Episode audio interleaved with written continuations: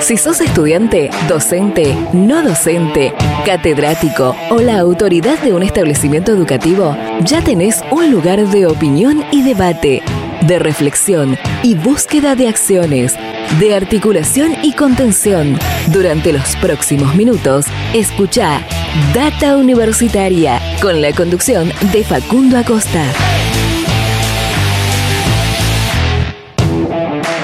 Bienvenidos y bienvenidas una vez más a este espacio dedicado a la comunidad que le da vida a las universidades. ¿Qué tal? ¿Cómo les va? Mi nombre es Facundo y como siempre los voy a estar acompañando durante esta próxima hora. Así es, estamos arrancando un nuevo programa de Data Universitaria Radio, este espacio donde te informamos de todo lo que pasa y va a pasar en el mundo universitario.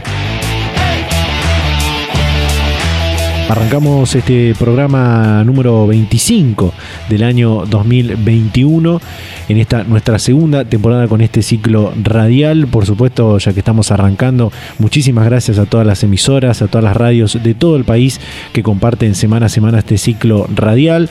Por supuesto, también a la audiencia que está ahí siempre del otro lado, también invitarla a que nos sigan en nuestras redes sociales, en Facebook, en Instagram, arroba data en Twitter, arroba DT universitaria, y que también se suscriban a nuestros canales de YouTube y de Spotify, donde pueden volver a escuchar siempre este programa de radio y ver también otros contenidos complementarios eh, a este ciclo radial. Hoy un programa muy interesante donde tenemos temas bastante diferentes.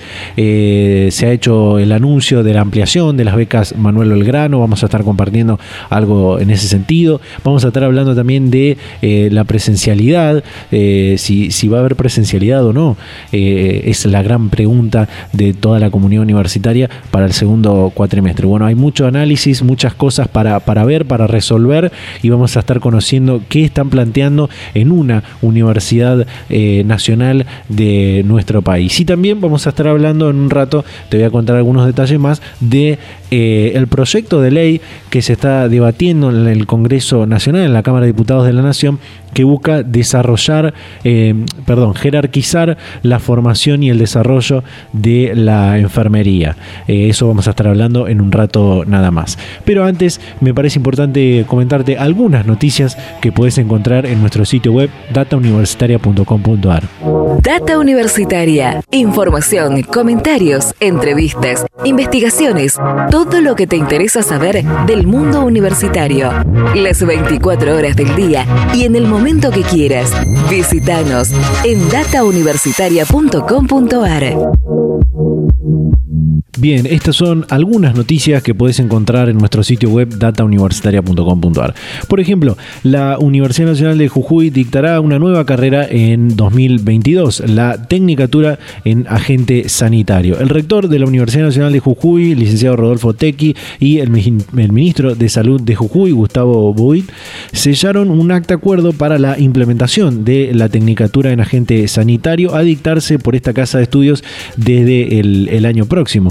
En ese sentido, el rector de la UNJU eh, señaló que la universidad trabaja con muchas instituciones en articulación para lograr mayor alcance a la comunidad jujeña, en este caso firmando este acuerdo que pondrá en marcha la capacitación en APS. Abren la tercera cohorte del diploma de posgrado de especialista en cambio climático. El cambio climático es una realidad que, junto con otras problemáticas ambientales, trae aparejados desafíos nuevos a los procesos de desarrollo económico y social, en particular en los países en desarrollo como Argentina. En este marco, el Ministerio de Ambiente y Desarrollo Sostenible de la Nación desarrolló, en conjunto con la Universidad Nacional de Quilmes y la Universidad Nacional de Jujuy, este diploma de posgrado. El objetivo es lograr que cada estudiante integre desde un abordaje interdisciplinario los conceptos, los principios clave y las causas del cambio climático para analizar las problemáticas asociadas y comprender las posibles acciones regionales, nacionales e internacionales para hacer frente a este fenómeno en diferentes escalas territoriales. La Universidad Nacional de Quilmes formó parte de la elaboración de la primera norma internacional sobre turismo accesible.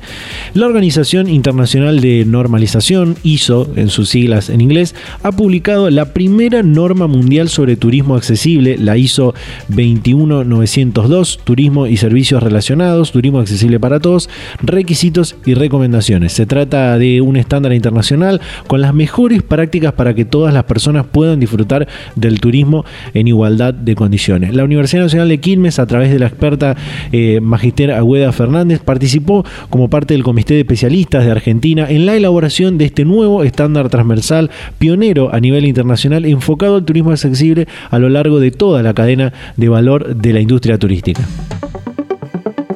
Científicos de Universidad Nacional del Litoral buscan crear una vacuna para promover cultivos adaptables al cambio climático.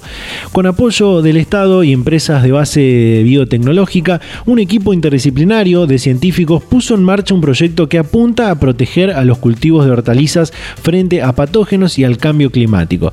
Es uno de los 147 proyectos seleccionados para eh, la financiación en la reciente convocatoria Ciencia y Tecnología contra el Hambre del Ministerio de Ciencia y Tecnología de Innovación de la Nación en el marco del Plan Nacional Argentina contra el Hambre. La tecnología propuesta es semejante a una vacuna. Mediante un spray se le muestra a la planta una porción del genoma del patógeno para que desarrolle defensas específicas. Y por último, esta noticia, esta eh, muy triste noticia que conocimos esta, a principios de esta semana, porque eh, muy repentinamente ha fallecido el rector de la Universidad Nacional de Río Negro, Juan Carlos del Bello, un hombre muy importante para la comunidad universitaria, para el sistema universitario, eh, quien falleció este lunes por la tarde a la edad de 70 años en la ciudad de Viedma, de Río Negro y bueno, una gran pérdida para la comunidad universitaria tanto de la institución rionegrina como para todo el sistema universitario. Quienes conocieron a Juan Carlos del Bello eh, manifestaron que fue un hombre que dio su vida para el sistema universitario. Fue el primer secretario de Políticas Universitarias de, la Nación, de, nuestro país, eh, autor de la Ley de Educación Superior número 24.521, que rige a todo el sistema universitario y que está todavía en vigencia, eh, y fue creador y primer y único rector de esta universidad, la Universidad Nacional de Río Negro, hasta el día de la fecha. Eh, un hombre que, bueno, tiene una, historia muy, muy interesante, fue realmente saludado por todos los integrantes de, la comunidad universitaria de todo el país, de todo el sistema universitario, eh, así que desde este, desde este pequeño espacio saludamos a la, a la, Universidad de Río Negro, le mandamos eh, todas las, condolencias y ya han comunicado que el vicerrector de una de las sedes, la sede atlántica, va a asumir el rectorado en las, en las próximas semanas. Así que una, una noticia realmente muy, muy triste.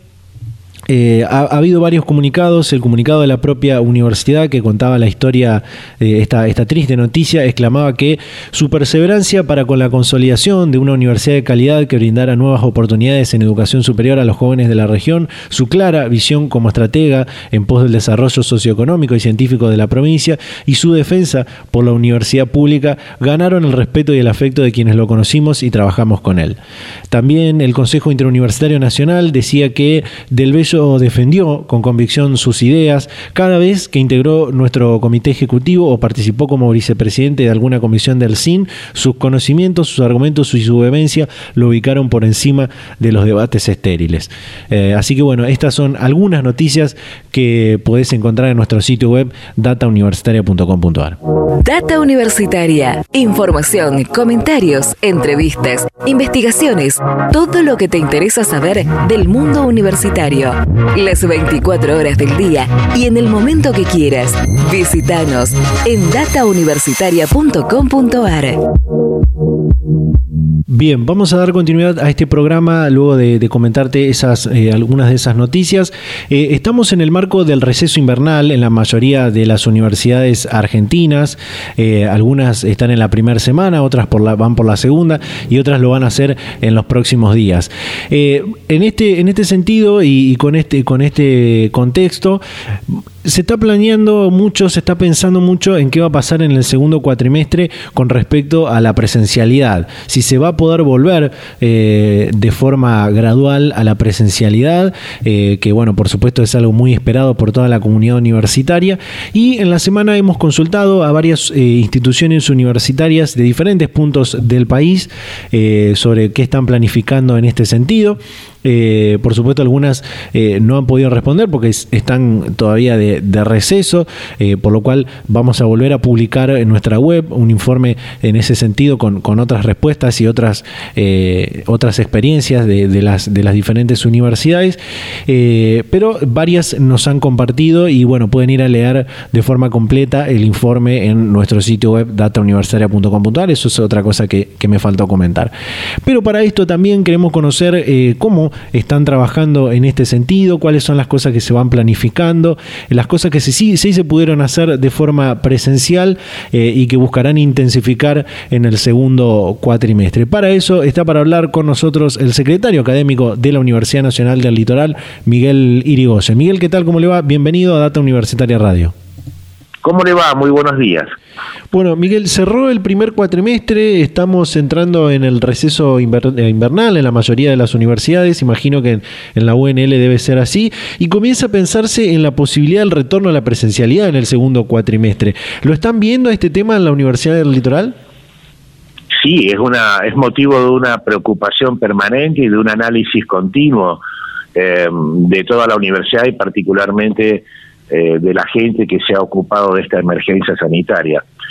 Eh, nosotros eh, ya hemos realizado algunas actividades presenciales cuando la condición de la pandemia lo ha permitido, porque de alguna manera siempre estamos supeditados a los ciclos de crecimiento o de amesetamiento de, del problema sanitario, como algunos programas de ingreso, algunos exámenes, incluso hemos regresado en, esquemas de burbujas y de, eh, en las escuelas preuniversitarias, tanto en el nivel inicial, eh, en el medio, eh, como en las escuelas técnicas de la universidad. desde luego que estamos un poco pendientes de cuáles son las decisiones sanitarias que se toman a nivel de la jurisdicción provincial, porque es muy importante poder coordinar y trabajar de manera de manera armónica con las decisiones provinciales. Así que en, algún momento, cuando las condiciones fueron mejores, se suscribió un acta acuerdo entre las universidades nacionales de la provincia de Santa Fe y el gobierno provincial para permitir un progresivo retorno a algunas actividades presenciales. En ese contexto, nosotros privilegiamos las prácticas profesionales, particularmente los alumnos de medicina, eh, que ya están colaborando desde hace muchos meses con esta situación y los eh, niveles iniciales de primero y de segundo año. Ese es un poco el, esquema que, estamos sosteniendo y desde luego eh, respetando todas eh, las medidas que deban tomarse para proteger a, la población y para no, no, no tomar ningún riesgo de contagio dentro de los claustros estudiantiles. Desde luego que todo esto va a llevar a reevaluar el, segundo cuatrimestre porque no es factible, no hay nada que permita inferir hoy que vamos a poder volver a, la, presencialidad tal cual la teníamos en el año 2019. Con lo cual, eh, la suposición sobre la cual estamos trabajando es que van a tener que misturarse. Em, actividades eh, a distancia, actividades virtuales con algunas actividades presenciales. Ese es un poco el, panorama que tenemos por delante para el inicio del segundo cuatrimestre. Eh, la, la, que la campaña de vacunación que se está llevando adelante contra el COVID-19 es un punto importante para, para poder para que se pueda dar este retorno a la presencialidad y que avance en los trabajadores docentes y no docentes, pero también en los jóvenes, eh, en los jóvenes estudiantes, ¿no? Sí, por supuesto. Eh, creo que el hecho de, estar ya transitando un momento donde se están vacunando jóvenes menores de, de 40 años justamente es concordante con la mayoría de la población estudiantil y esto de algún, de algún modo va a dar mayores garantías y tranquilidad a todos los trabajadores, docentes y no docentes, que ha sido siempre un motivo de, profunda preocupación, ¿no? Evidentemente. Eh, más allá de, esta cuestión, sabemos que persisten los riesgos, eh, que sobre todo tenemos que ser muy prudentes y de algún modo imaginarnos que el, que el, que el panorama futuro va a ser de apertura y de cierre sucesivos de acuerdo a cómo se produzca la evolución de la pandemia. Esto es una realidad, por lo menos eh, entendemos que por lo que resta del año, del año 2021, vamos a transitar diferentes ciclos de crecimiento y de decrecimiento de la situación sanitaria. Eh, como nombraba al principio Miguel, eh, han ido recuperando algunas actividades, sobre todo prácticas, de forma presencial, pero gran parte de la actividad académica se ha desarrollado durante este 2021 en forma virtual, ¿no? Sí, la, Universidad Litoral, el Consejo Superior decidió en marzo del, del 2020 migrar al sistema del campus virtual ONL todas las carreras, absolutamente todas las carreras, en todos los niveles, eh, preuniversitario, universitario, incluso en posgrado. Eh, por supuesto, atendiendo particularidades, eh, urgencias, la mayor de ellas era, bueno, las escuelas preuniversitarias y las carreras de grado regulares. Así que esto se ha desarrollado eh, conjuntamente con un proceso muy fuerte de, capacitación, porque es cierto, muchísimos docentes no tenían experiencia previa, más allá que la UNL tiene un programa de educación a distancia de más de 20 años de antigüedad y que dicta una cantidad importante de carrera en esta modalidad. Em, así que eh, esto, esto prosigue y en la medida que podamos ir incorporando particularmente aquellas prácticas que no pueden sustituirse por la virtualidad, eh, iremos transitando un camino progresivo al retorno a actividades presenciales. Eh, como, como contábamos, bueno, hay, mucha actividad eh, que se está haciendo de forma virtual. La, Universidad Litoral es una de las que, más experiencia tiene en, el desarrollo de la, virtualidad, eh, pero lo que son las clases teóricas, por ejemplo, siguen y van a seguir la mayoría dándose de, forma virtual. Y esto es lo que muchos se preguntan si va a volver en el segundo cuatrimestre, pero a la vez son las más complejas de, pensar en tener mucha cantidad de estudiantes en un aula como era previo a la pandemia, ¿no? Sí, como están dadas las condiciones, creemos que no va, no vamos a poder volver a, las clases teóricas con una importante cantidad de estudiantes que no respeten los distanciamientos ni las precauciones que aún están vigentes y que es entendible que así sea. Em, obviamente hay ciertas ciertos tipos de prácticas, las prácticas preprofesionales o profesionales supervisadas, depende cómo se denominen en cada universidad, eh, no pueden sustituirse, o mayor, mayormente no se pueden sustituir virtualmente, pero sí las clases teóricas o, eh, o, determinados tipos de actividades prácticas o elaboración de trabajos, etcétera. Eh, así que esto es un permanente análisis día a día, y de luego las distintas facultades también tienen sus, sus prioridades de acuerdo al, campo disciplinar o a las características de las carreras. Entonces, en algunos casos es importante volver manteniendo, insisto, las precauciones, como por ejemplo, eh, no se puede sustituir eh, la práctica en veterinaria con, en el hospital de pequeños o el hospital de grandes animales. Tampoco pueden sustituirse las prácticas de medicina o las prácticas de los profesorados eh, dictando clases en una escuela media. Entonces, de alguna manera hay una interrelación y una dependencia con entre entre eh, todos quienes integramos el, sistema educativo. Em, nuestra eh, mayor preocupación es poder retornar progresivamente sin generar ningún tipo de, caos ni de problemas a la situación que ya ya lo es y es muy muy grave es muy grave lo que ha pasado en el país em, pero siempre en la perspectiva de poder recobrar cierta normalidad con el transcurrir del tiempo. Sí, la situación, insisto, de la pandemia lo permite. Totalmente. Eh, en, finales de, del 2020, incluso en, en, principios de este año, eh, sobre todo en la educación obligatoria, se han hecho diferentes pruebas piloto de cómo eh, realizar este retorno progresivo a la presencialidad con diferentes burbujas, realizándolo en, lugares abiertos, al aire libre, en muchos casos, para, para poder evitar justamente la, circulación del, virus y evitar cualquier tipo de, contagios.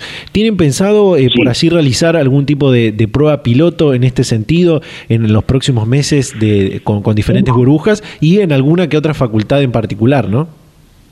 Hemos, hemos realizado eh, algunas eh, actividades presenciales cuando disminuyó el crecimiento de los contagios.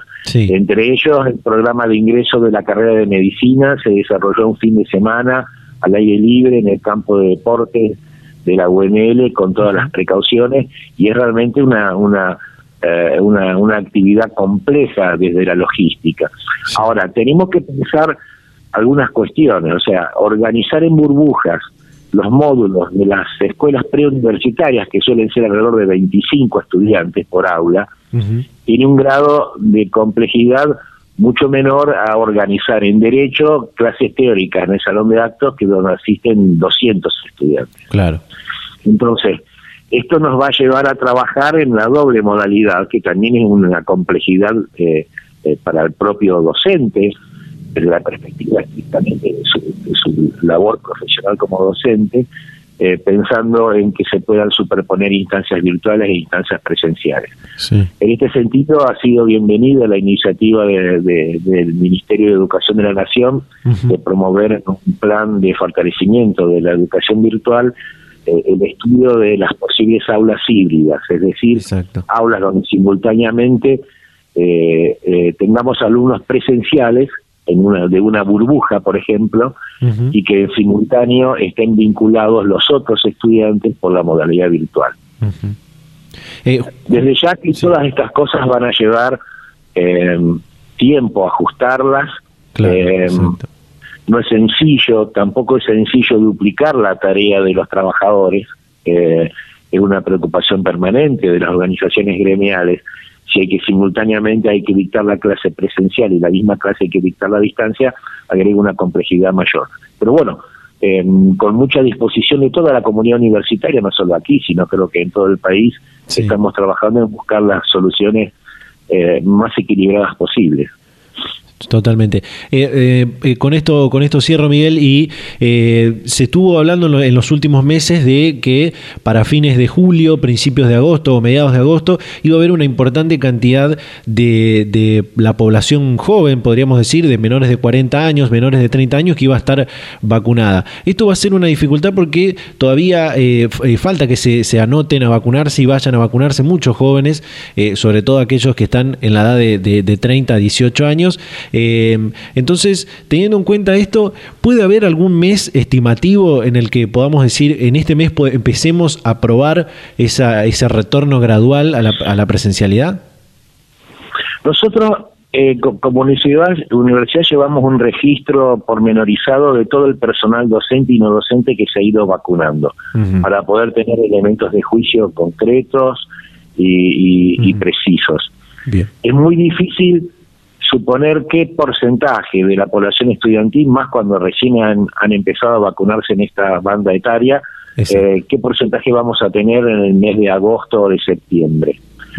Sabemos que esto de algún modo va a ir simplificando, pero también somos conscientes que la vacunación no impide necesariamente el contagio. Con lo cual, eh, ciertos resguardos deberemos seguir teniendo eh, particularmente la cantidad de personas, el distanciamiento, la logística del ingreso y del egreso a las aulas, que no se crucen las burbujas, en fin, todo esto que lo vemos en casi todas las actividades que se desarrollan hoy en el país, lamentablemente, están afectadas por estas previsiones. Em, desde luego que uno sabe y contamos con que el estudiante universitario posee una mayor autonomía que otros niveles del sistema educativo. Eh, esto eh, de algún modo ha permitido sobrellevar la dificultad y poder ir cumpliendo con las previsiones curriculares con estudiantes que ya son eh, adultos que poseen capacidad de autogestión y de cómo administrar sus propios tiempos y sus obligaciones frente a los estudios. Em, pero no nos tiene que llevar a engaños tampoco y creer que porque haya avanzado un poco la vacunación vamos a poder levantar todo tipo de restricciones.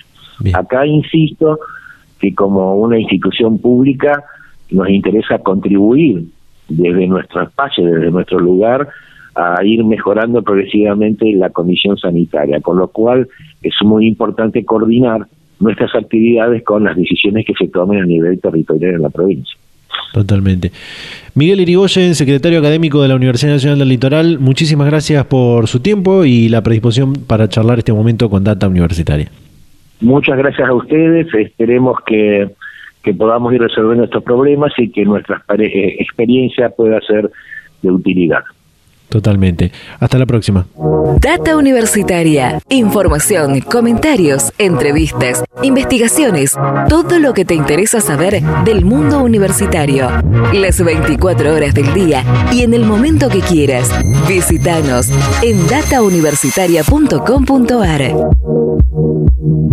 Bueno, ahí estaba eh, la palabra del secretario académico de la Universidad Nacional del Litoral, Miguel Irigoyen, sobre cómo están pensando y planificando la posibilidad de este retorno tan esperado a la presencialidad en las universidades. Realmente hay muchas cosas por debatir, las experiencias son diferentes según la, región y, según también eh, cómo está la situación epidemiológica, la campaña de vacunación en cada una de las regiones donde hay universidades eh, tanto públicas como privadas, eh, pero en casi todas la, hay denominadores comunes como por ejemplo el tema del transporte, el tema del aforo también de cada una de las de los establecimientos eh, y que se van a ir resolviendo seguramente en, en, los próximos en las próximas semanas y en los próximos meses. La mayoría va a comenzar el segundo cuatrimestre eh, a partir del mes de agosto y por supuesto que va a ser muy complicado hacerlo de forma rápida ese retorno, aunque todos es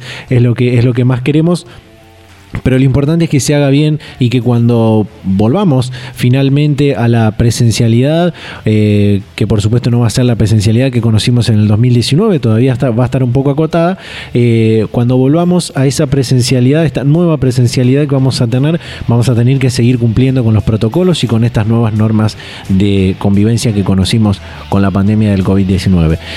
todavía nos quedan algunas cosas por compartir en este programa, vamos a ir a un pequeño corte y ya continuamos con más data Universitaria Radio. La UNBM abrió las inscripciones para el ingreso 2022 y tenés muchas opciones para elegir. Hay un montón de carreras en el campo de las ciencias humanas, las ciencias sociales y las ciencias básicas y aplicadas. Además, de acuerdo a tu carrera, podés estudiar en distintas ciudades. Villa María, Córdoba, San Francisco o Villa del Rosario. Entra en la web de la UNI www.unbm.edu.ar y busca la guía de carreras en el enlace Ingreso 2022. Una vez que la elegiste, completa el formulario de preinscripción. Tenés tiempo desde el 28 de junio al 13 de agosto de 2021 esperamos porque la UNI sos vos. Universidad Nacional Villa María. Pública, de todas, de todos.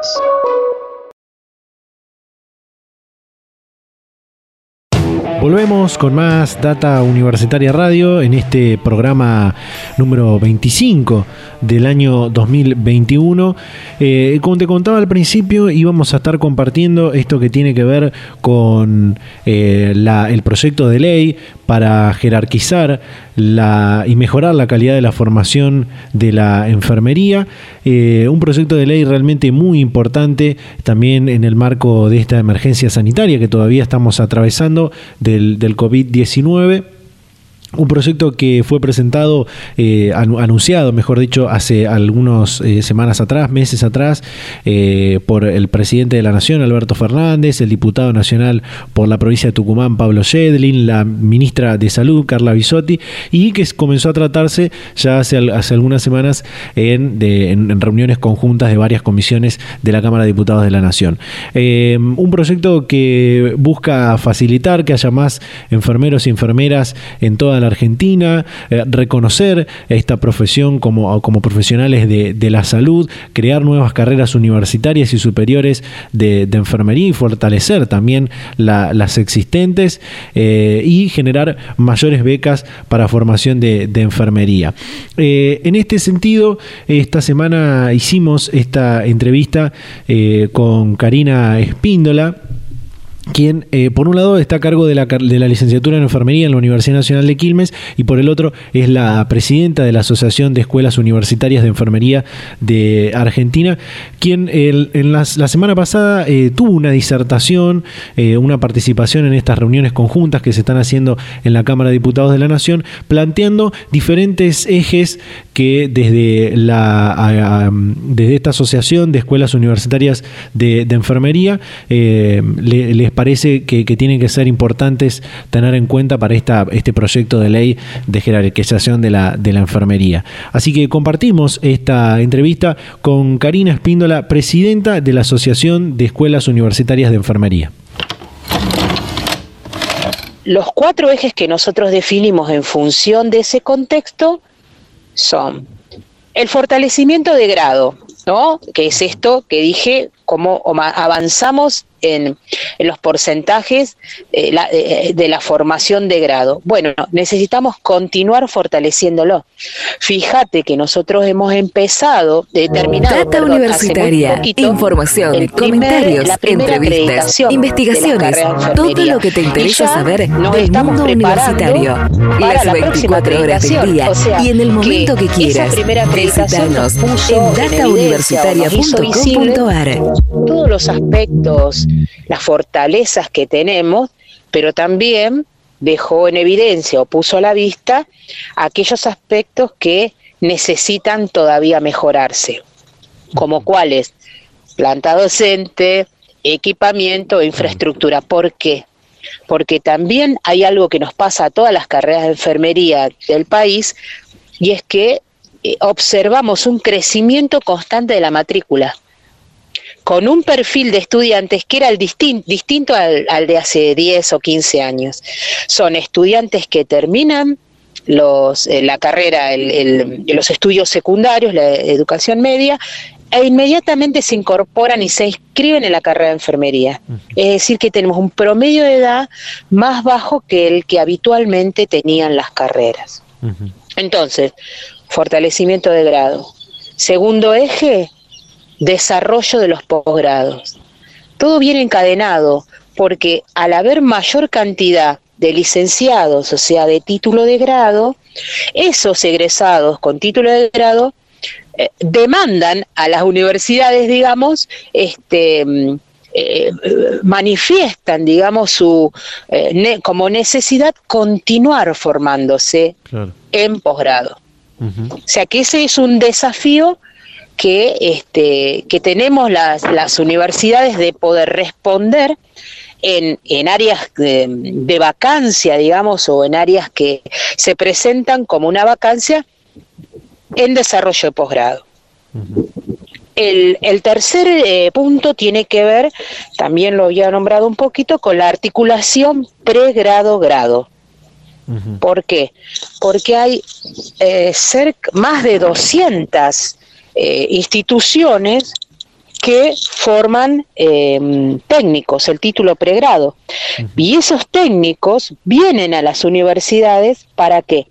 Para terminar también sus estudios y obtener el título de grado. Y nosotros los recibimos. Eso también incrementa la matrícula, pero por eso digo, es, a veces vienen con una diversidad de planes de estudio y entonces las universidades las recibimos pero sería interesante avanzar, digamos, en esa articulación entre el pregrado y el grado. Acá quiero retomar algo que dice el proyecto y que nosotros celebramos, digamos, es que señala que las tecnicaturas, digamos, manifiestan una voluntad de pasar también o, o, presentarse o atravesar también procesos de acreditación de sus carreras. Eso es un hecho es histórico, diría yo, porque, porque nos va a permitir eh, que tanto las tecnicaturas como las carreras universitarias este, estemos como hablando en el mismo idioma. En este sentido, desde la Iguera lo que nosotros eh, planteamos es que eh, sean las mismas agencias o las mismas herramientas de acreditación que ya tiene el sistema universitario, que es CONIAU, que las tecnicaturas, digamos, a través de convenios o, mm, de, manera, trabajar, digamos, un poco en, el cómo se podría articular para que las tecnicaturas también utilicen los mismos, las mismas herramientas. Hay un tercer punto que es el, eh, perdón, un cuarto punto que es el de este, la vinculación eh, de la universidad con el ámbito laboral. Eso es sumamente importante porque es necesario, frente a los avances de la tecnología, a, los escenarios y ahora ha tomado una dimensión en función de la pandemia, la necesidad de que ese, esa fuerza de trabajo en enfermería, ese personal de enfermería que está en actividad, esté adecuadamente actualizado, o capacitado, digamos, dentro del espacio del trabajo para poder brindar este, una eh, adecuada atención de enfermería. Esos son los cuatro ejes que planteamos. Una última cosa te quiero decir y es que la Egüera, desde la Egüera nosotros planteamos que no alcanza con eh, aumentar el número de egresados que lo que hay que mirar, ¿no? Estudiantes, estudiantes en las carreras universitarias, en las carreras de enfermería en general, hay. Lo que pasa es que hay también algunos problemas que son la prolongación de los estudios o el abandono de la carrera o la tasa, digamos, de deserción, y eso hay que mejorarlo. Pero digo, no alcanza solamente con, con aumentar el número, el, eje que tiene que atravesar ¿no? Todo, toda la formación o todas las eh, estrategias de formación o todas las políticas de formación es la calidad. Hoy en día es la calidad. Y la calidad de, en enfermería, la calidad de la formación implica que el egresado no vea solamente la enfermedad, ni sea alguien que solamente aplica un tratamiento, una medicación, sino que sea alguien que pueda como mirar de manera integral a ese sujeto, digamos, con determinado padecimiento. No, es decir, vos pensalo, pensémoslo como en términos personales. Si yo tuviera un problema de salud, o mi familia, o la tuya, o la de los nuestros seres más queridos, tuvieran un problema de salud, ¿no? Nosotros tenemos que pensar cómo nos gustaría que nos atendieran, ¿no? Cómo, qué trato, que, que a mí me gustaría que no solamente pueda mirar mi enfermedad, sino también que mire eh, digo, a ver, cómo eh, cuando uno se interna se interrumpe la comunicación, la vida cotidiana, pero la comunicación con la familia, eh, la persona está llena de incertidumbres y temores. Entonces, ese enfermero tiene que poder mirar todo eso, tiene que poder anticiparse eh, a, los posibles escenarios que se presenten en ese paciente, tiene que mirar si la persona durmió, si comió, si se comunicó con sus familiares, o sea, eso es calidad en salud y eso es calidad en enfermería a mi entender. Esos serían como los cuatro ejes. Perfecto. Perfecto, no hizo, no hizo falta tener que, preguntar muchas cosas más porque eh, en definitiva muchos de estos puntos era, era lo que queríamos eh, consultarle y, además eh, esta, esta iniciativa de, ley que está en el Congreso Nacional resulta importante por algo que mencionaba en, un momento que es el, rol tan importante que han tenido las y los enfermeros en esta emergencia sanitaria que, provocó el, el COVID-19. Sí, claro, eh, ni hablar. Mira, yo te diría que es como un antes y un después. La pandemia a la eh, le marca a la enfermería un antes y un después. Porque, y mira, te lo eh, digo, en la formación, porque veníamos con nuestros planes de estudio, con nuestras formas de enseñar, formas de implementar las prácticas, y la pandemia nos interrumpió todo tuvimos, se cerraron las universidades, se cerraron los espacios de práctica y tuvimos como, que reconfigurar toda la enseñanza y el aprendizaje. En el, en el, sistema de salud particularmente, vos fíjate la importancia que tuvo con la expansión del sistema de salud. Fíjate que el techo el techo de la expansión del sistema de salud no fue la cantidad de respiradores que se podían comprar, sino la cantidad de personas capacitadas que tenían, que se contaba, digamos, para manejar esos respiradores. Claro. ¿No? Eso te da, te, da como un una, pantallazo acerca de, mira, lo dice el secretario de Políticas Universitarias, Jaime Persic, en la última mm, publicación del CIM. Eh, en la editorial dice, enfermería es una carrera estratégica. Y yo, nosotros desde Agüera acordamos con eso porque verdaderamente ha quedado en evidencia que la enfermería es una carrera estratégica. ¿Por qué? Porque es la que pasa también más horas con los pacientes. Entonces, si vos formás un buen enfermero, em, te diría que casi proporcionalmente eso impacta en la calidad del cuidado porque por lo que te digo, por la por la mm, cantidad de horas que ese enfermero, seis horas, jornadas de siete, ocho horas, la gente que trabaja los fines de semana, doce o catorce horas por día. Entonces, fíjate la importancia que tiene el vínculo terapéutico ahí. Este, no, no, no hay discusión, digamos, este, no, no, no hay forma de entenderlo de otra manera. Totalmente. Totalmente, y para eso también son, son importantes los programas de, becas y demás para, para la formación y para seguir que, eh, motivando a que más jóvenes eh, se interesen por, por estudiar y por formarse en la, en la enfermería. Karina, realmente muchísimas gracias porque ha sido, ha sido muy interesante todos los puntos que, nos has comentado y eh, bueno, ojalá que vamos a seguir seguramente en contacto para cuando siga avanzando este debate en el Congreso Nacional. Sí, sí, yo les agradezco a ustedes. Este, quiero por último señalar esto, retomar lo que vos señalás, es que estratégicamente un buen programa de becas sería algo genial porque permitiría trabajar con, lo, con esto que te dije del prolongación de los estudios y la deserción.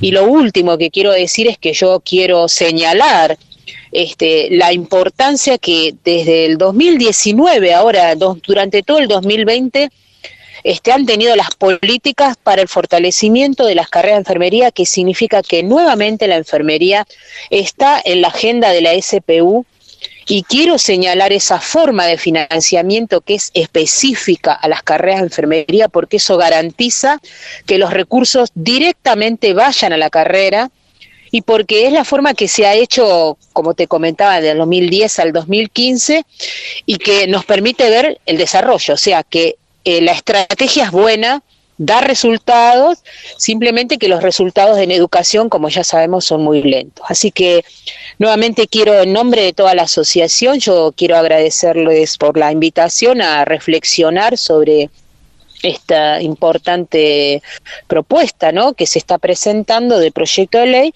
este, y bueno, como vos decís, quedaremos este, en contacto y a disposición para cuando ustedes nos necesiten. Muchas gracias. Data Universitaria. Información, comentarios, entrevistas, investigaciones, todo lo que te interesa saber del mundo universitario. Las 24 horas del día y en el momento que quieras. Visítanos en datauniversitaria.com.ar. Bien, ahí está eh, la, comunicación que realizamos esta semana con Karina Espíndola, presidenta de la Asociación de Escuelas Universitarias de Enfermería de la República Argentina y también eh, quien está a cargo de la licenciatura en enfermería en la Universidad Nacional de Quilmes, con estos ejes eh, principales y fundamentales que plantean desde esta asociación en el marco del tratamiento, del debate que se le está dando a este, esta iniciativa de ley para jerarquizar la formación y mejorar la calidad de la formación en, enfermería en, las universidades y en las escuelas eh, de educación superior. Eh, realmente sería muy importante que se, jerarquice la formación y que haya muchos más eh, y muchas más enfermeros y enfermeras en todas las provincias de, la Argentina, quienes han tenido un arduo trabajo durante todo este, este año y medio que, llevamos, que siempre tienen un arduo trabajo, un gran trabajo y una gran presencia en los hospitales, en los centros de atención de salud, pero que se haya intensificado muchísimo más su, su trabajo y su importancia. Y y que son quienes están, eh, sin lugar a dudas, en la primera línea de batalla eh, en esta pandemia contra el COVID-19. Así que muy importante que se esté tratando este, este proyecto de ley. Vamos a ir un pequeño corte, todavía nos queda compartir eh, esto que fue el anuncio de la ampliación de las becas estratégicas Manuel Belgrano. así que vamos a hacer un pequeño corte y ya continuamos con más Data Universitaria Radio.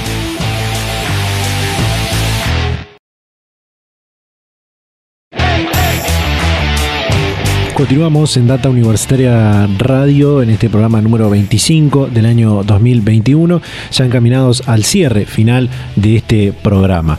Eh, como te contaba al principio, eh, se hizo el, anuncio de la ampliación del programa de becas Manuel Belgrano, este programa de becas estratégicas que busca acompañar económicamente eh, a estudiantes para que eh, se interesen en estudiar carreras eh, que tienen que ver con ocho áreas eh, estratégicas, entre las que están petróleo, gas, minería, computación informática, ambiente, logística y transporte, alimentos y energía.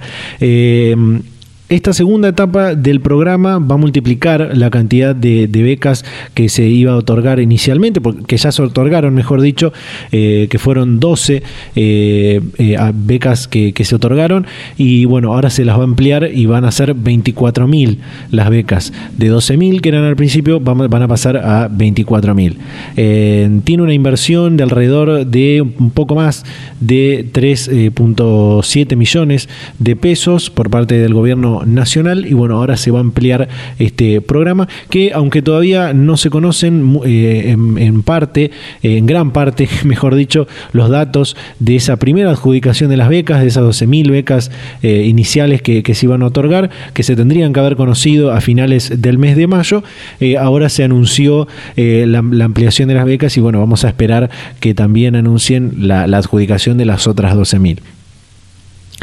Eh, este eh, se realizó un acto para hacer esta, este anuncio que tuvo lugar en la Universidad Nacional Arturo Jaureche el pasado jueves 22 de junio, de julio, perdón, eh, donde bueno participó el presidente Alberto Fernández, el rector de la, de la UNAG, Ernesto Villanueva, el gobernador de la provincia de Buenos Aires, Axel Kisilov, y también el ministro de Educación Nicolás Trota, el secretario de Políticas Universitarias Jaime Persic, entre otras autoridades de universidades bonaerenses eh, y otras autoridades municipales y, demás.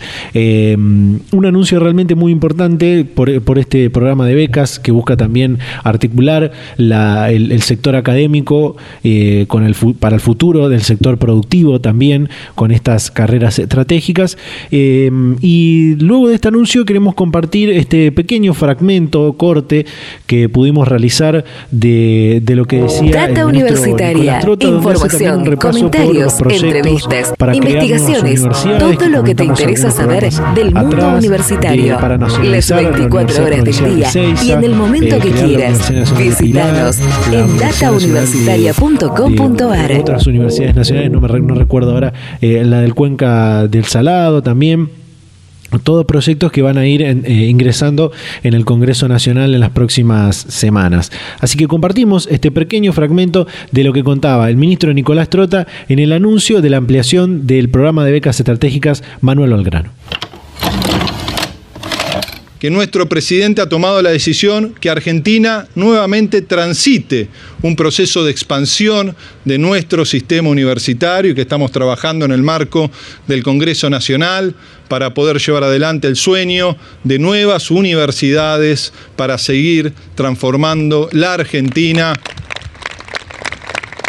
Como anunció el presidente en ese momento en Avellaneda, ¿no? la universidad Nacional de Ceiza, ¿no? que pueda pasar a ser Universidad Nacional, la Universidad del Delta, la Universidad también de Pilar, la Universidad de la Cuenca del Salado y de Saladillo. Eso también implica volver a transitar esa agenda tan necesaria para democratizar el derecho a la educación y en algo que se planteó y que uno lo observa en Jaureche, universidades que democraticen el acceso, que acompañen la trayectoria educativa.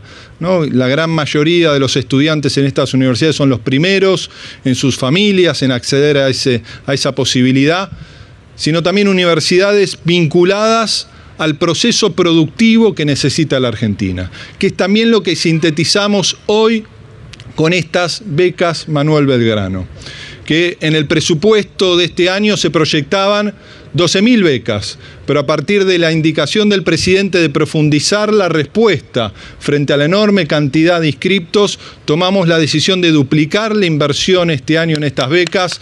Son más de 5.000 millones de pesos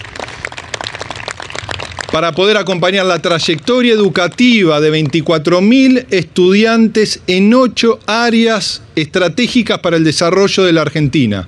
En los momentos más difíciles como estamos transitando hoy a partir del impacto de la pandemia, es el momento que tenemos que desplegar la agenda de mayor transformación de nuestra sociedad y esto es un ejemplo, porque todos sabemos que lo que hacemos hoy en nuestra escuela, en nuestro sistema educativo, en el campo de la ciencia y la tecnología, lo que nos permite transformar la Argentina de las próximas décadas. Alimentos, ambiente, computación e informática, energía convencional y alternativa, gas, logística, transporte, minería y petróleo. No son profesiones son trabajadores que necesita la Argentina para poder potenciar no solo el desarrollo de la economía, sino por supuesto la agenda de la justicia social. Y en unas becas Belgrano que además tienen paridad de género, ¿no? que eso también es un componente fundamental porque en estas carreras priorizadas ¿no? el 80% de los estudiantes son varones y tenemos que a partir de esta política pública generar la paridad en cada una de estas carreras que son centrales para nuestro país. Y al mismo tiempo carreras que tienen un perfil federal, que tengan presencia en cada una de nuestras universidades nacionales, pero también equilibrio en lo que debe ser el desarrollo de la Argentina. Y en ese sentido, presidente, estamos convencidos que esta es una política fundamental, que se complementa con otra decisión muy trascendente de nuestro gobierno, de su gobierno, que ha sido fortalecer las becas Progresar. Este año el crecimiento de la inversión en las becas Progresar supera el 170% que eso al mismo tiempo ha sido robustecido por la decisión de institucionalizar el aporte solidario a las grandes fortunas. Y eso implica que aquellos argentinos que tienen la espalda más ancha colaboran, tienden la mano para acompañar a aquellos jóvenes para que puedan transitar no solo la educación superior, sino también finalizar la educación obligatoria y formarse para el trabajo. En la meta que nos trazamos con usted este año, habíamos proyectado 750 mil titulares de las becas Progresar. Y a partir del despliegue del trabajo con las universidades, con los municipios, las provincias, en el mes de julio ya titularizamos 770 mil becas Progresar y en el mes de agosto, en escasos días, proyectamos poder llegar al millón de jóvenes argentinos y argentinas que demuestran cuál es el camino para nuestro país. Hay una juventud que busca la transformación de la Argentina, pero también tenemos que ser claros. Transitamos una América Latina una Argentina profundamente desigual. No partimos todos de la misma línea. Por supuesto que el esfuerzo es algo fundamental y presente en cada uno de estos jóvenes, pero tenemos que tender la mano, tenemos que desplegar políticas públicas de acompañamiento. Por eso, las becas Progresar, que en el año 2015 habían llegado a casi un millón de beneficiarios, de titulares de ese derecho, sufrieron entre el 2015 y el 2019 un atroz recorte, no solo en el valor de la beca, sino también en la cobertura, y estamos logrando este crecimiento tan importante. Al mismo tiempo, todos los que se presentaron a las becas Manuel Belgrano, que porque es un número determinado, más allá que hemos duplicado la cantidad, aquellos que no accedieron a las becas Manuel Belgrano sí van a tener la posibilidad de acceder a las becas Progresar y eso también es un punto que acompaña esa trayectoria educativa con cada uno de ellos. Y para finalizar, aprovechando la presencia del presidente, remarcar lo que es una agenda educativa que nos debe permitir a todos y todas transitar el último tramo de la dificultad que implica la pandemia a partir de este horizonte que tenemos con el proceso de vacunación y de recuperación responsable de la presencialidad, con el esfuerzo de toda nuestra comunidad educativa, docentes, estudiantes y familias. ¿no? Plantear esa agenda que implica ¿no? el nuevo desafío, como anunció el presidente ante el Congreso Nacional el primero de marzo, de una nueva ley de financiamiento educativo, una ley de justicia educativa que comprometa a todas las generaciones argentinas en el camino de una escuela, de un sistema educativo transformador, logrando la inversión del 8% de nuestro Producto Bruto Interno en la educación obligatoria, en la educación superior. Un compromiso que debe permitir, como lo hemos conversado muchas veces con el presidente, que puedan cambiar los gobiernos en el campo de la democracia, pero que nunca más transitemos en la Argentina gobiernos que lo primero que ajustan es la educación y porque sabemos que la educación es la principal herramienta de transformación social. Para finalizar, quiero aprovechar para agradecer a los trabajadores docentes de nuestras universidades, a los trabajadores no docentes, el compromiso desplegado a lo largo de todo este tiempo el compromiso de nuestro sistema universitario en la creación de conocimiento, en cuidar la salud de todos los argentinos y argentinas y también recordar en una semana difícil porque ha fallecido el rector de la Universidad Nacional de Río Negro, a Juan Carlos del Bello, que ha sido un gran compañero, un gran defensor de la educación pública y de nuestro sistema universitario, así que también en esta adjudicación, titularización de las becas Belgrano, recordarlo a Juan Carlos, porque creo que es un justo homenaje también para él. Muchísimas gracias a todos y todas. Data Universitaria. Información, comentarios, entrevistas, investigaciones, todo lo que te interesa saber del mundo universitario. Las 24 horas del día y en el momento que quieras. Visítanos en datauniversitaria.com.ar. Bien, ahí está eh, este pequeño recorte que pudimos hacer del anuncio sobre la, ampliación del programa de becas estratégicas Manuel Belgrano, la palabra del ministro de Educación Nicolás Trota eh, y sobre el final ese reconocimiento tras el fallecimiento del rector de la Universidad de Río Negro, Juan Carlos del Bello. Eh, realmente muy importante este anuncio de la ampliación, pero también la comunidad universitaria quiere conocer los datos de la adjudicación de esas primeras 12.000 becas que, se otorgaron eh, y que tenían que conocerse los datos sobre finales del mes de mayo. Así que esperemos conocer también los datos prontamente. Eh, realmente muy importante, muy interesante el programa que hemos compartido el día de hoy. Al principio hablábamos de cómo están planificando en la Universidad Nacional del Litoral este posible retorno a la presencialidad con la palabra del secretario académico Miguel Irigoyen. También la presidenta de la Asociación de Escuelas Universitarias de Enfermería, Karina Espíndola, nos contaba sobre estos, estos ejes, estos puntos claves que plantean desde la asociación en el marco del debate, el tratamiento que se le está dando al proyecto de ley para jerarquizar la formación eh, en enfermería. Y también, eh, bueno, esto último que compartíamos sobre la ampliación del programa de becas estratégicas Manuel Belgrano. Así que muchísimas gracias a todas las radios, eh, a todas las emisoras de todo el país que comparten semana a semana este ciclo radial. Invitarlos eh, a que nos sigan en nuestras redes sociales, en Facebook, en Instagram, arroba data universitaria, en Twitter, arroba DT universitaria. Por supuesto, también invitarlos a que se suscriban a este canal de YouTube, al canal de Spotify también. Y bueno, nos vamos a reencontrar a esta misma hora y en este mismo dial la próxima semana. Chau, chau.